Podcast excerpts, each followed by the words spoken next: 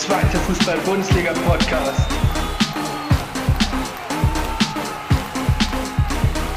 Mit Jan Klein-Racing.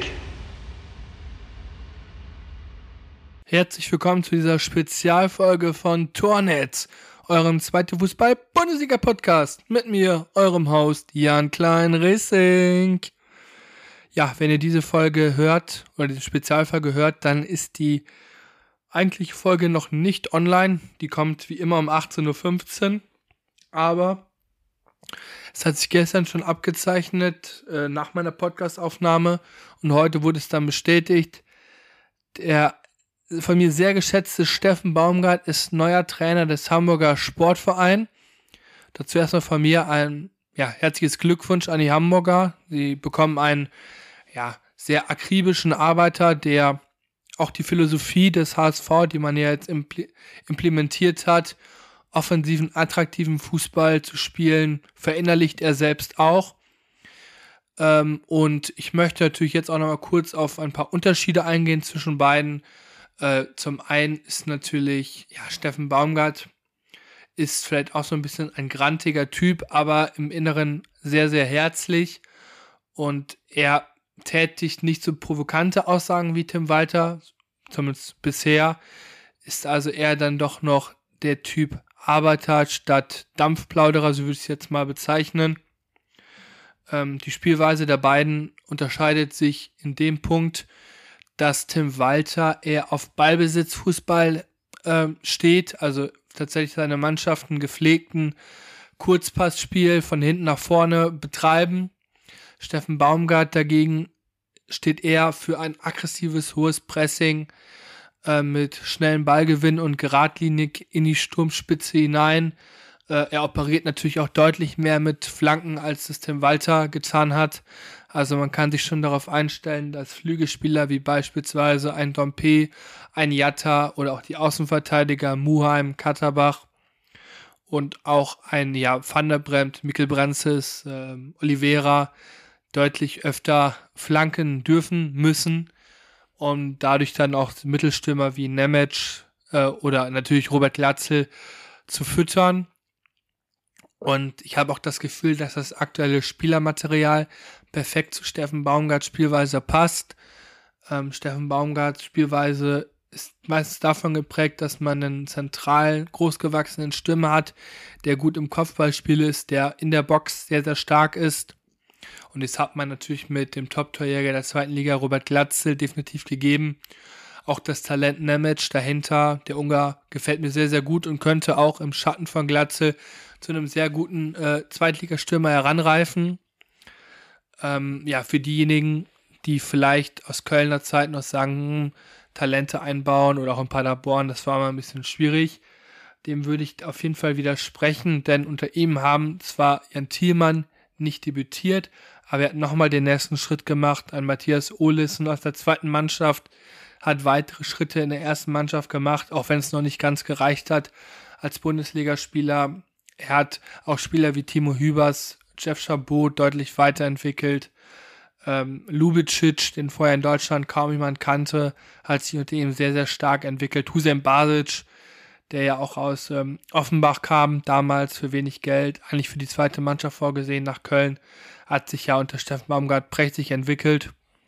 Gut, als es dann mehr und mehr in die Krise ging in dieser Saison, hat er auch vermehrt auf erfahrene Leute gesetzt, aber junge Spieler hatten immer wieder die Möglichkeit, sich im Training zu präsentieren, im Profikader Erfahrungen sammeln zu dürfen. Deswegen würde ich schon sagen, dass die vielen interessanten Spieler, die beim HSV herumlaufen, wie beispielsweise ein Miro Muheim, der zwar schon 25 ist, aber trotzdem noch viel Entwicklungspotenzial hat, ein Ambrosius in der Innenverteidigung, ein Van de Bremt auf der Außenverteidigerposition, genauso wie Oliveira aus der Jugend, der ja beide Außenverteidigerpositionen spielen kann. Auch ein Noah Katterbach, dem ja, oder bei dem ja nachgesagt wurde, dass Baumgart ja Katterbach aussortiert hat. Man muss natürlich aber auch sagen, ähm, Katterbach war lange verletzt. Ähm, dann hat ein Jonas Hector gespielt. Das hat Steffen Baumgart heute in der Pressekonferenz auch nochmal betont. Könnt ihr auch nachschauen. Link habe ich in die Infobox gepackt.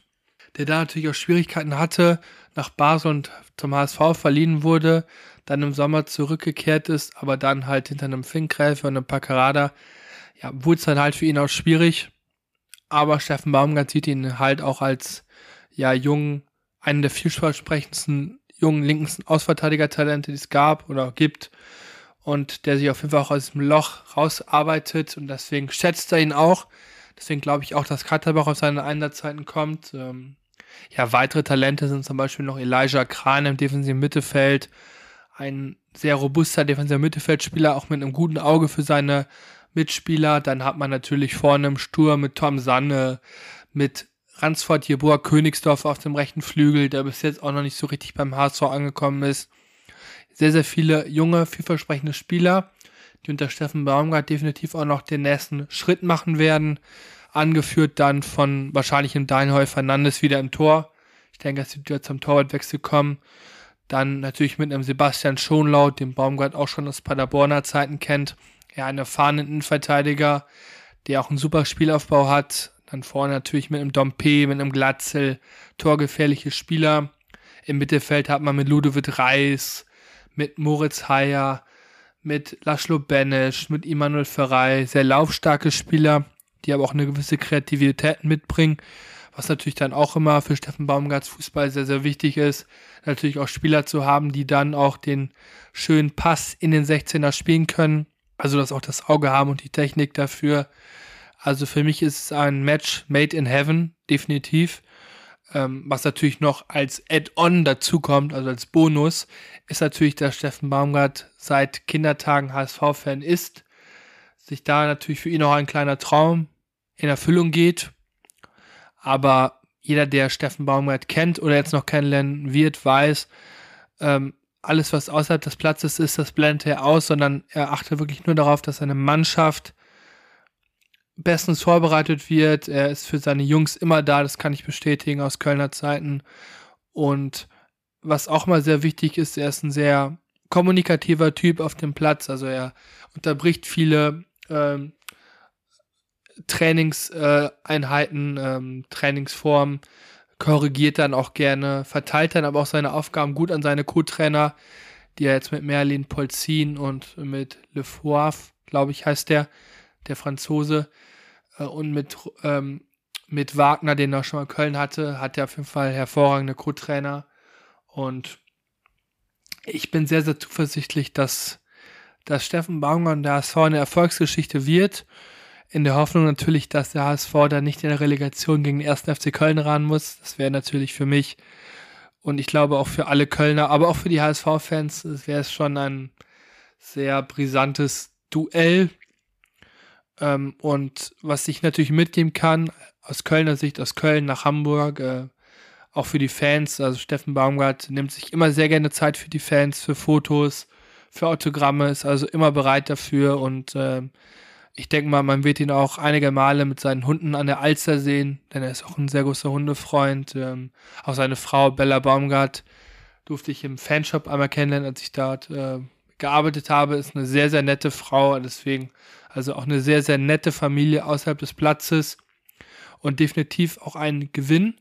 Und ich hoffe natürlich, dass ja, Baumgart HSV eine Erfolgsgeschichte wird und dass er nächste Saison mit dem HSV in Köln im Stadion äh, in der Bundesliga zu finden sein wird, zu sehen sein wird. Darauf würde ich mich definitiv freuen. Und natürlich werde ich in der kommenden Woche das Spiel am Sonntag das HSV gegen Elversberg genau beobachten. Und das wird natürlich mein Spiel der Woche sein. Das kann ich jetzt schon verraten. Deswegen könnt ihr euch schon darauf freuen. Und jetzt sind wir auch schon wieder am Ende dieser Spezialfolge angekommen. Ähm, ich hoffe, sie hat euch auch gefallen. Kurz, knapp, informativ mit ein paar Eindrücken von mir. Ähm, wer natürlich nochmal das gesamte Interview oder die Pressekonferenz sehen möchte, wie gesagt, der Link unten in der Infobox verlinkt. Und auch das Interview mit seinem Co-Trainer Merlin Polzin ebenfalls in der Infobox verlinkt. Äh, auch sehr sehenswert. Da weiß man, dass auch ein großes Trainertalent, der jetzt mit dem Trainerteam vom Steffen Baumgart ist.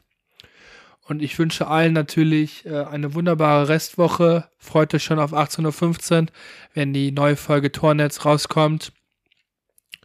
Und in Köln sagt man, machet Jod und somit halt es auch. Also machet Jod und moin moin. Ciao, euer Jan.